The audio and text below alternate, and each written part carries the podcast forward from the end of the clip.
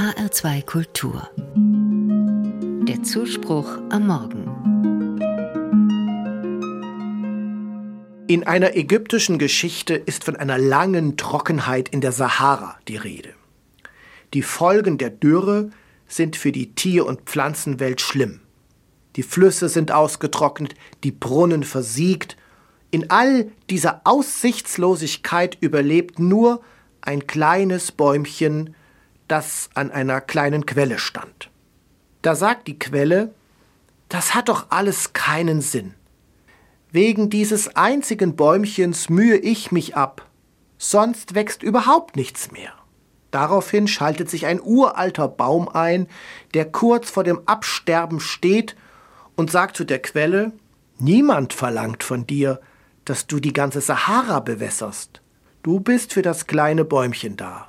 Mehr musst du nicht tun. Eine schöne Geschichte, die mich zum Nachdenken bringt.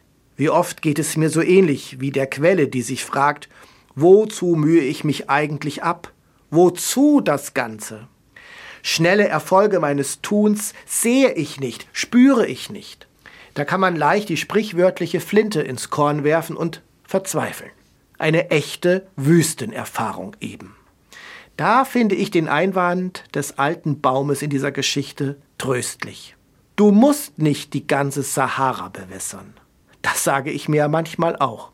Du musst nicht die Welt retten, sondern tue das, was deine Aufgabe ist. Mehr musst du nicht tun. Das hat auch etwas mit der realistischen Einschätzung meiner Kräfte und Kapazitäten zu tun.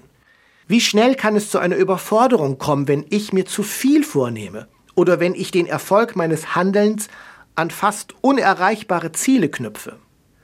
Wie in der Geschichte aus Ägypten kommt es darauf an, sich immer wieder zu besinnen und sich realistische Ziele zu setzen, die auch erreichbar sind. Du bist für das kleine Bäumchen da, mehr nicht, sagt der alte Baum. Viele Menschen leiden heute an Erschöpfung, weil sie sich über einen längeren Zeitraum überfordern und weil sie an sich selbst Anforderungen stellen, die nur unter Einsatz von viel persönlicher Anstrengung, Zeit und Energie zu erfüllen sind. Wenn es da einen alten Baum geben würde, der wie in der ägyptischen Geschichte sagt, du musst nicht die ganze Wüste bewässern, nur ein kleines Bäumchen und mehr nicht, dann würde das sicher hilfreich sein.